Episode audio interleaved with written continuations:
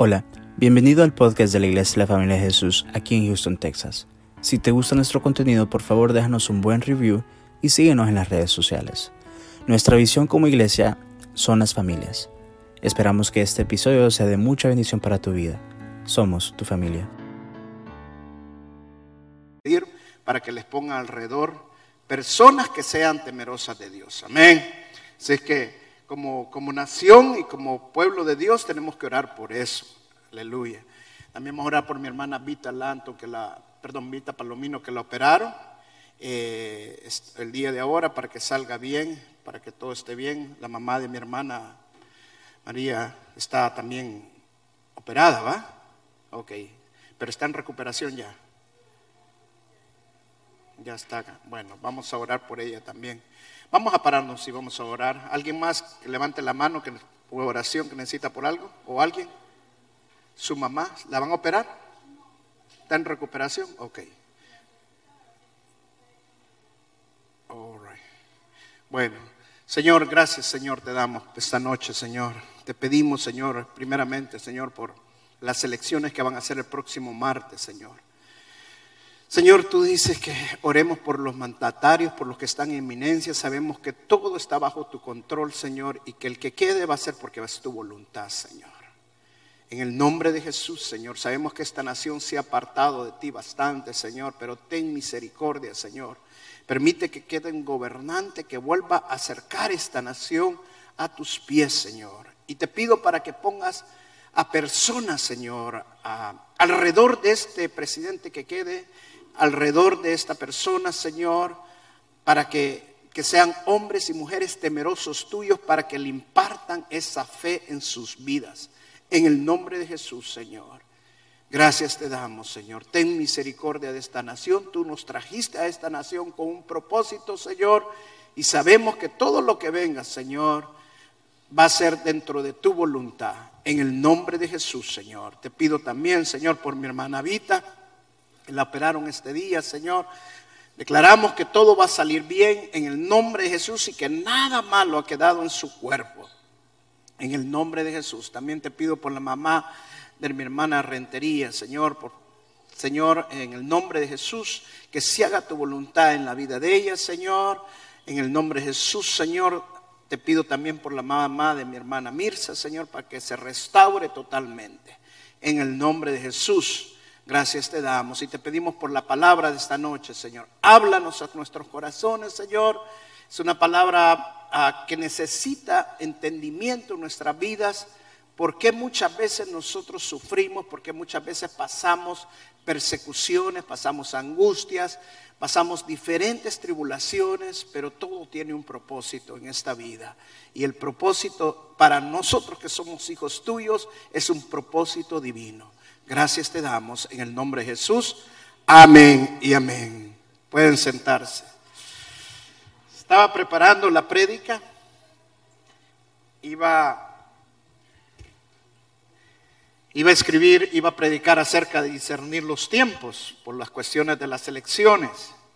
Porque la verdad que el mundo es un caos. Hay caos políticos, caos religioso, hay caos en el medio ambiente, donde hacía frío, ahora hace calor. ¿No les parece raro? Estamos en noviembre, ya es noviembre, ¿qué es ahora? Tres, ¿verdad? Dos.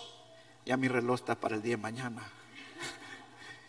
Y, y todavía no hay frío. Está todavía normal, calientito y bien rico. O sea, no lo habíamos pasado anteriormente. O sea, Está habiendo un cambio y un caos en todo y decía, Señor, ¿qué quieres que hablemos? Hablemos de discernir los tiempos y todo. Pero orándole al Señor, el Señor me daba esta palabra y el tema que le puse fue, ¿por qué Dios permite el sufrimiento? Tal vez el de media me puede poner ahí el título, por favor. ¿Por qué Dios permite el sufrimiento? Y la razón que estaba escribiendo esto la razón que estaba escribiendo a por qué Dios permite el sufrimiento es porque cuando nosotros estamos pasando tribulaciones, cuando estamos pasando sufrimientos, muchas veces nos preguntamos por qué, por qué si yo estoy buscando de Dios. O sea, cuando voy a hablar de por qué Dios permite el sufrimiento, estoy hablando con respecto a los cristianos, a los hijos de Dios. Porque muchos enseña, hoy se me la subió bastante el hermano, porque muchos enseña de que los cristianos no tenemos que sufrir, pero vamos a ver qué dice la escritura acerca de esto. Dice en 2 de Corintios capítulo 1, verso 8, dice, porque hermanos, no queremos, no queremos que ustedes ignoren acerca de, nuestro, de nuestra tribulación que nos sobrevino en Asia, pues fuimos abrumados sobremanera, más allá de nuestras fuerzas, de tal modo, que aún perdimos la esperanza de conservar la vida. Pablo le estaba escribiendo esto en la iglesia de Corintios, que estaba pasando una gran tribulación, estaban siendo perseguidos y estaban pasando unas tribulaciones de todo tipo. Entonces Pablo le estaba diciendo, si ustedes se sienten atribulados, ustedes creen que nosotros tampoco hemos pasado estos problemas, también nosotros hemos sido perseguidos, hemos pasado gran tribulación. Entonces, muchas veces nosotros cuando estamos en medio de los problemas nos enfocamos tanto en nosotros que pensamos que somos los únicos que estamos sufriendo. Y hay una ilustración que quiero darte para que entiendas esto. En una ocasión vino una mujer a preguntarle a un hombre sabio que esta mujer había perdido a su hijo y le vino a preguntar a este hombre que era sabio de cómo podía pasar ese dolor del sufrimiento en la pérdida de su hijo, cómo podía restaurar a su hijo. Vino el hombre sabio y le dijo, quiero que vaya por todas las casas donde no hay sufrimiento y que encuentres una semilla de mostaza y me la traigas para restaurar a tu hijo. Entonces esta mujer fue por todas las casas, a los tantos días ella regresó donde el hombre sabio y le dijo, lo siento, me di cuenta que me estaba enfocando solamente en mi dolor. Pero no pude encontrar ni una casa donde no hubiera sufrimiento ni hubiera dolor. Eso significa que el sufrimiento es parte de la vida. El dolor es parte de la vida. Nadie está, nadie está exento de sufrimientos y nadie está exento de dolores en la vida. Dolores de diferentes tipos, sufrimientos de diferentes tipos.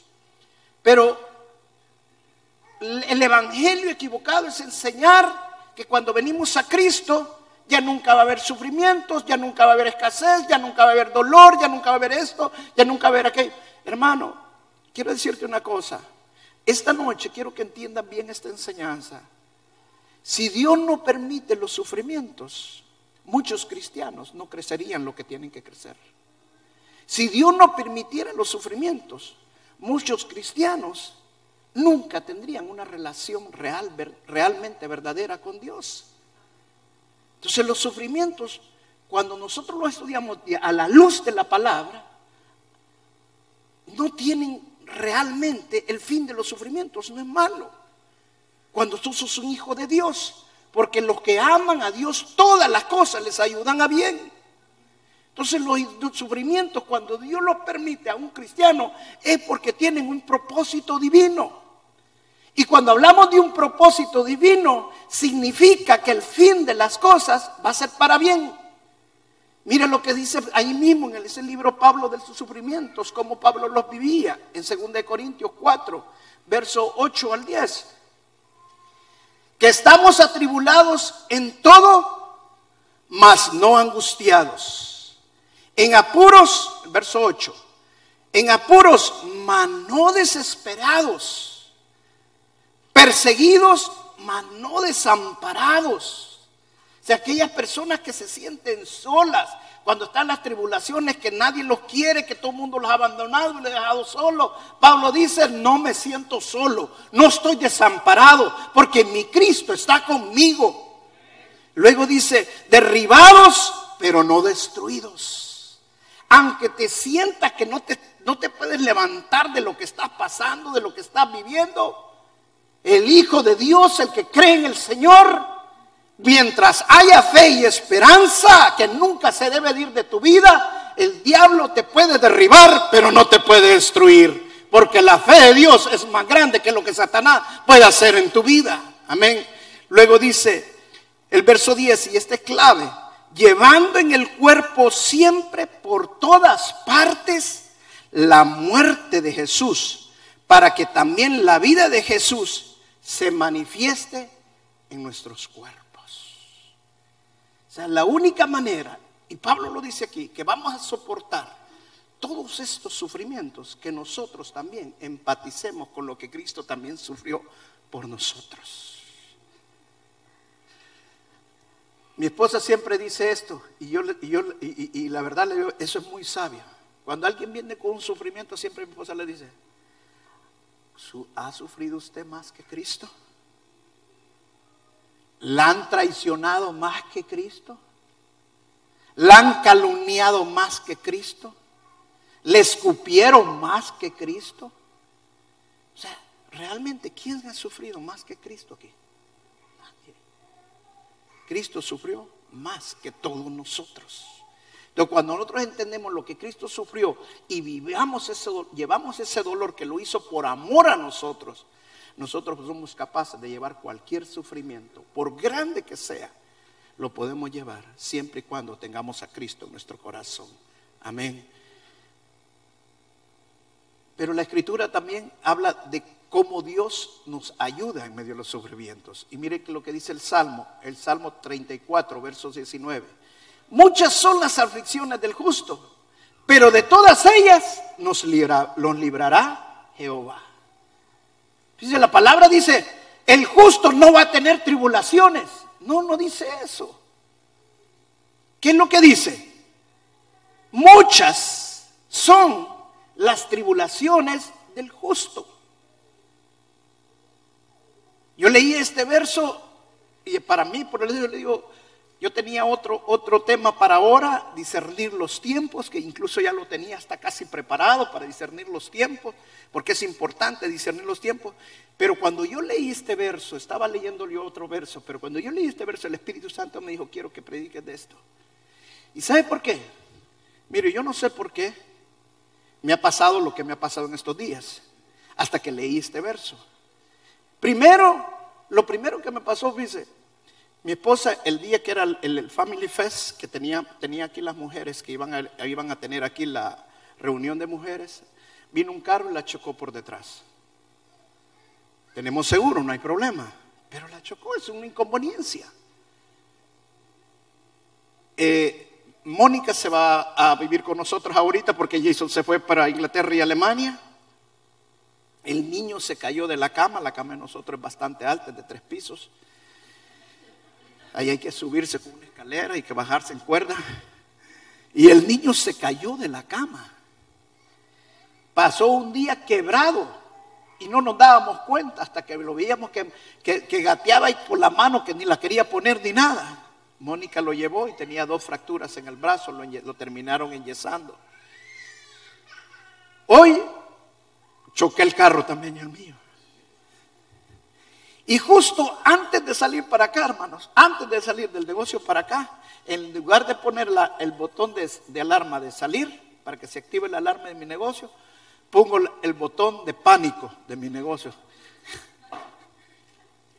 Y ya para salir, tengo que esperar que la policía llegue. Y llegan todos los policías. Cuando no necesito que lleguen, tienen que llegar. Pero cuando necesito que lleguen, no llegan. Es la ley de Murphy, ¿verdad? Entonces, pero ahí estaban los policías, me tocó venir y todo. Y decía, leyendo este pasaje, decía, muchas son las tribulaciones del justo. ¿Por qué el justo va a tener tribulaciones si es justo? ¿Por qué va a tener tribulaciones el justo? Y una de las cosas que han preguntado, Señor, ¿por qué me está pasando todo esto? Mire, todo ayuda para bien. Dentro de este mes tengo que ir a, predicar, a enseñar, mejor dicho, a un seminario. Tengo que ir a dar a California para varias iglesias acerca de un seminario de liberación. En enero tengo que ir a dar un seminario El Salvador acerca de liberación también. O sea, Satanás está tratando de ponerme estorbo para que yo no prepare las enseñanzas para que yo no vaya preparado, para que no... O sea, de alguna manera quiere estorbar. Por eso dice la palabra, de muchas tribulaciones lo, lo librará el Señor. Porque a pesar que tenemos pasando todas esas tribulaciones, Dios está con nosotros y de todas nos va a librar el Señor. No tienes dinero, no te preocupes, Dios te va a librar. Tienes una enfermedad, se ha fijado que de repente como que llegara todo de un solo, pero de todas, ni sin ninguna, sin faltar una, de todas te va a librar el Señor. Dios tiene el control de todas las cosas. Amén. Ahora, yo quiero enseñarte esta noche siete razones por las cuales Dios permite el sufrimiento en los justos. Porque nosotros somos justos. ¿Por qué somos justos? No porque somos buenos. Somos justos porque Cristo nos hizo justos. Es por medio de la fe en nuestro Señor Jesús. Pero te voy a dar siete razones por las cuales Dios permite los sufrimientos en el justo. La primera, la primera razón por la cual Dios lo permite. Mira el Proverbio capítulo 20, verso 30. La primera razón, déjeme bajar esto.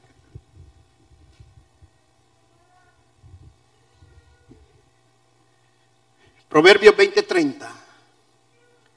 Los azotes que hieren son medicina para el malo y, y el castigo purifica el corazón. La primera razón por qué Dios permite el sufrimiento es porque Dios quiere dirigir nuestras vidas. Dios quiere cambiar el rumbo que estamos llevando y que nosotros no sigamos el camino malo sino que busquemos un camino del Señor. Dios quiere hacer un, cambio en nuestras vidas, un cambio de dirección en nuestras vidas. La única manera que muchas veces nosotros vamos a cambiar, imagínese un hijo rebelde que usted le está diciendo, hijo, por favor, ya cambia, necesitas hacer un cambio en tu vida y se pone a pelear con uno en lugar de, de cambiar, porque está necio. Y dice la palabra que un necio ni cien sabios van a poder.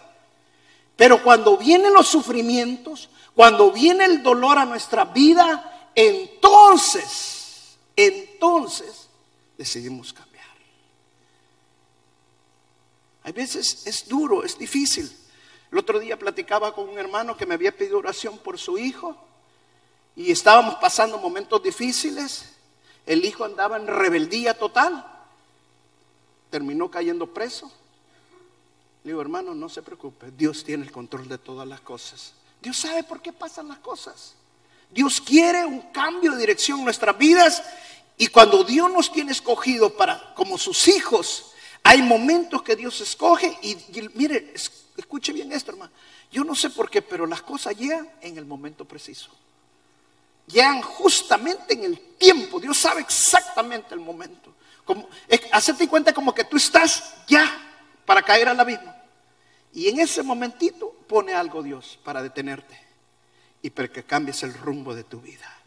O sea, no mires el sufrimiento como algo malo, sino que realiza, si me está pasando algo, ¿será que Dios quiere que yo cambie lo que estoy haciendo? Tanto que me ha dicho mi mamá, tanto que me ha dicho mi esposa, que ya no salga con los amigos, que ya no tome, pero yo sigo haciendo lo mismo.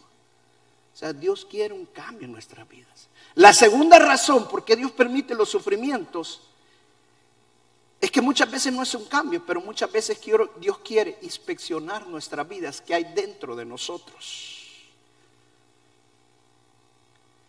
Me impresionaba el testimonio que me daba mi hermana Génesis.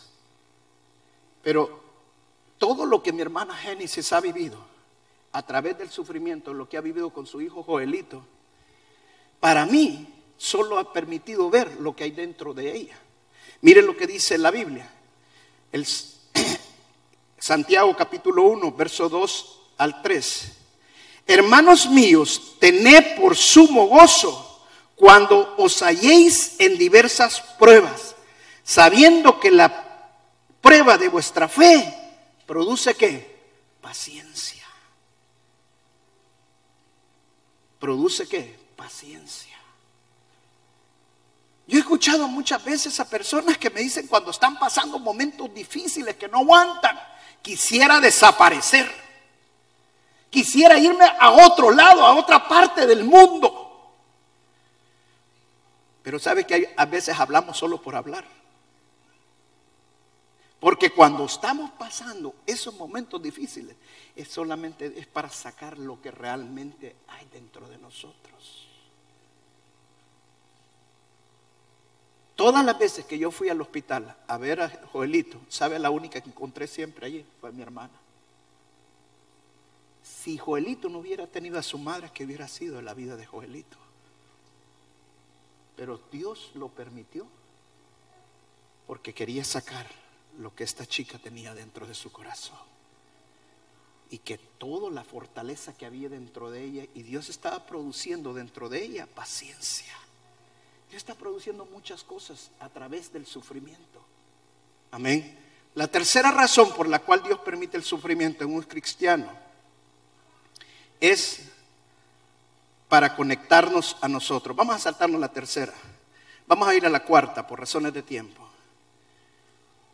Pero la cuarta razón es para conectarnos con el Señor. Conectarnos con el Señor. Mire lo que dice el Salmo 119, verso 67.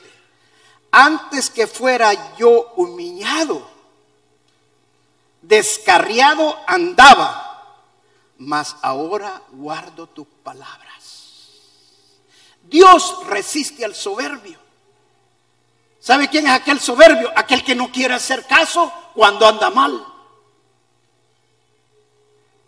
Aquel que no le importa nada, cree que es el dueño del mundo y que puede hacer todo lo que quiera y que anda descarriado, pero dice que Dios primero lo humilla y que fue necesario que fuera humillado. ¿Para qué? Para que él empezara a obedecer los mandamientos del Señor, para que él buscara relacionarse con el Señor. Hay veces nosotros no queremos ni ir a la iglesia. Nunca se me olvida en una ocasión que yo fui a California a predicar. Cuando yo terminé de predicar, vino un hermano en una silla de ruedas y se acercó a mí y me dijo, pastor, ¿le puedo dar mi, testimonio? Sí, le dije. Mire, me dijo, aquí usted me ve en una silla de ruedas, pero hace seis meses yo no estaba en una silla de ruedas. Y viera cómo mi esposa me rogaba, me pedía que viniéramos a la iglesia y que buscáramos de Dios. Y yo siempre le decía, no hombre, si eso es para las mujeres, eso no es para nosotros. Vos preocupate, yo no te, te voy a impedir ir a la iglesia. Y por más que me decía y me decía, hasta que tuve un accidente y quedé paralítico de aquí para abajo. Ahora, a pesar que estoy en una silla de ruedas, hay gozo en mi corazón porque ahora he buscado el Señor y estoy más cerca de Dios.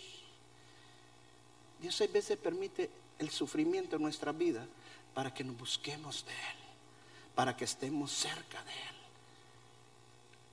O sea, el sufrimiento muchas veces nosotros lo vemos como que Dios no quisiera apartar de Él.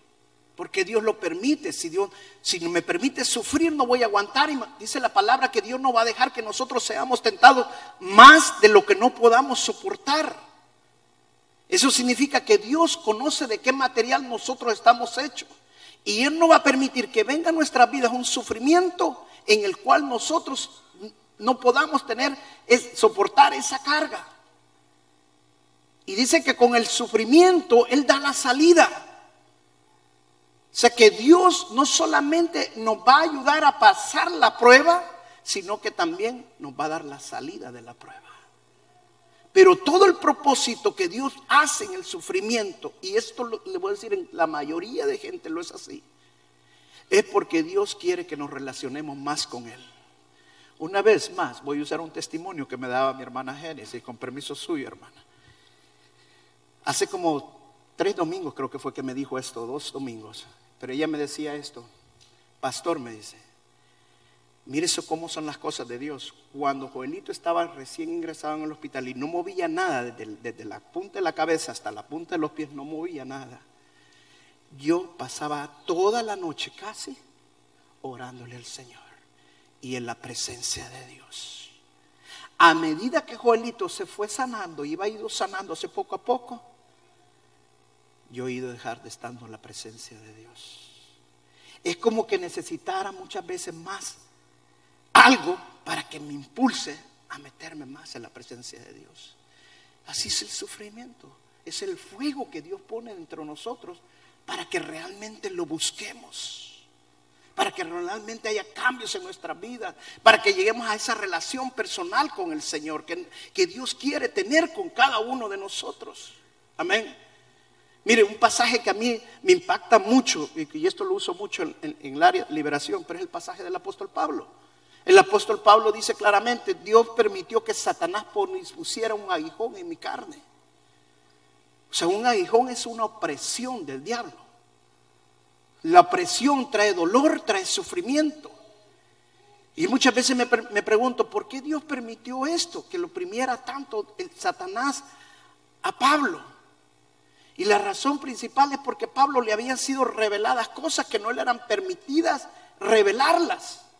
Entonces, a través del sufrimiento, él podía tener una relación con Dios. Y cuando nosotros tenemos una relación con Dios y buscamos de Dios, nosotros no necesitamos relacionarnos con los demás. Porque es más que suficiente la relación que tenemos con Dios. Pero muchas veces cuando no nos relacionamos con Dios, nos relacionamos más con los demás que lo que nos tenemos que relacionar con Dios. Y hablamos más de lo que tenemos que hablar que lo que hablamos con Dios. ¿Me está entendiendo lo que le digo? O sea, a través del sufrimiento Dios lo ocupa para que realmente busquemos de su presencia. Amén. Y la quinta razón por la cual Dios permite el sufrimiento es para protegernos. Mire lo que dice Génesis capítulo 50, verso 20, cuando dice que José había sido echado de su casa, lo, vendieron como esclavo y todo lo que sabemos que pasó eh, José. Pero mire lo que dice José en el capítulo 50, verso 20. Vosotros pensasteis mal contra mí, mas Dios lo encaminó a bien para hacer lo que vemos hoy y para mantener en vida a mucho pueblo. O sea, todo el sufrimiento que José pasó es porque había un propósito grande en su vida para ser el libertador más adelante de su pueblo. Yo leía la historia, no sé cuántos leyeron la historia de esta, de, de un hombre en Wells Fargo. Fue despedido simple y sencillamente porque no se sujetó a las órdenes de ser algo antiético. Pero ahora que ha habido una investigación, esta persona pudo haber ido a la cárcel si hubiera hecho esto. O sea, muchas veces nosotros vemos el sufrimiento, la injusticia como algo malo, pero eso malo que ha pasado es porque Dios tiene un propósito grande en tu vida. Y así como le pasó a José, no puede pasar a nosotros. Todos los que aman a Dios, todas las cosas nos ayudan para bien.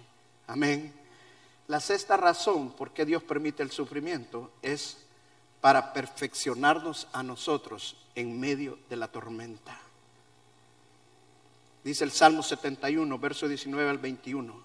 Tu justicia llega hasta el cielo. Tú me hiciste pasar por muchos aprietos y problemas, pero volverás a darme vida. De lo profundo de la tumba volverás a levantarme. De, me darás mayor poder y volverás a consolarme. Fíjese cómo dice el salmista. A pesar de todo lo que tú permitiste que yo pasara, Señor, yo sé que tú me vas a restaurar todo y voy a salir mejor de lo que yo estaba antes de esto. Siempre que esté pasando algo difícil, siempre tienes que entender que todo lo que vas a pasar es porque después que pases la tormenta, después que pases el desierto, vas a estar mejor y vas a salir mejor después de que hayas pasado eso. Amén.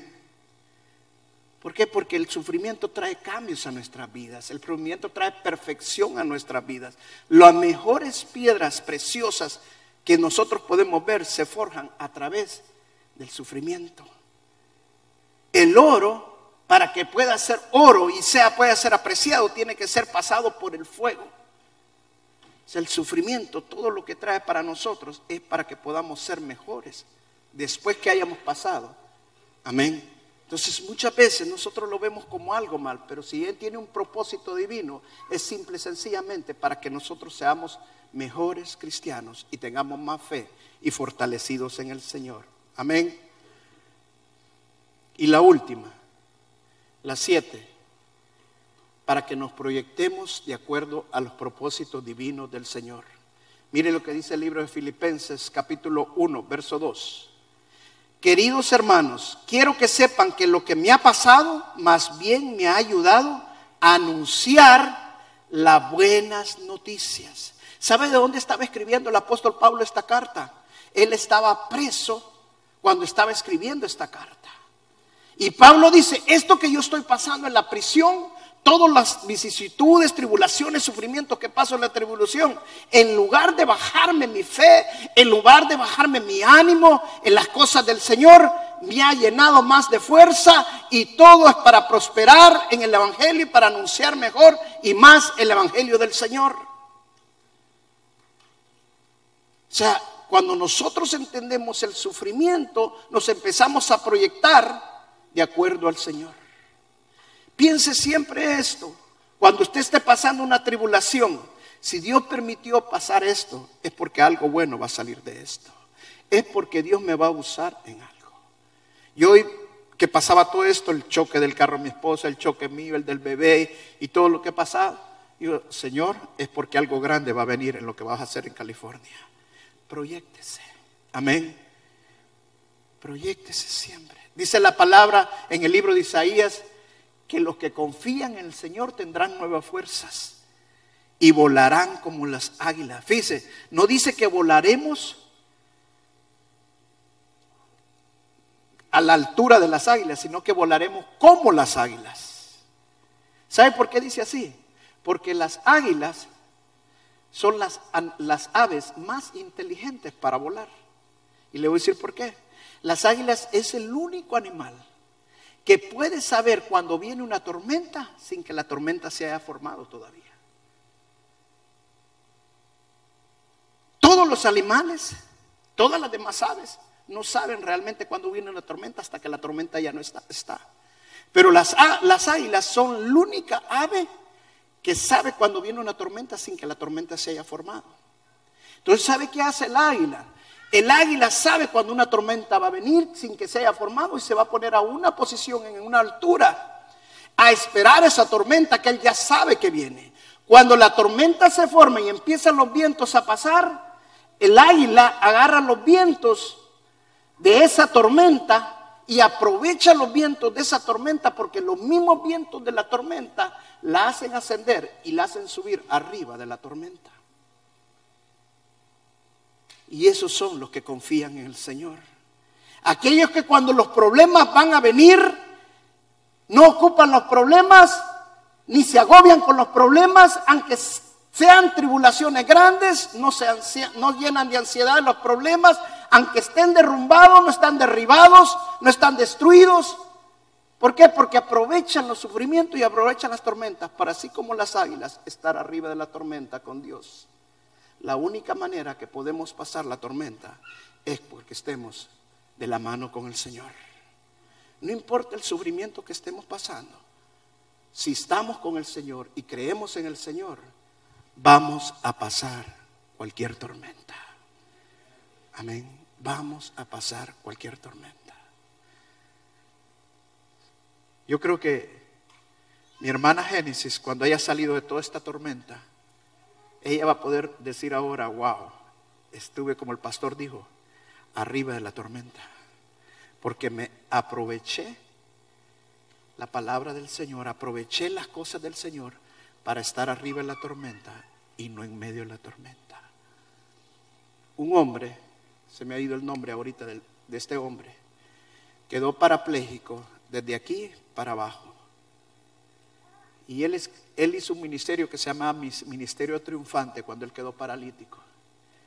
Y él decía siempre, Dios nunca nos ha prometido que no vamos a estar en las tormentas, pero sí nos promete que Él va a estar en, en medio de las tormentas con nosotros.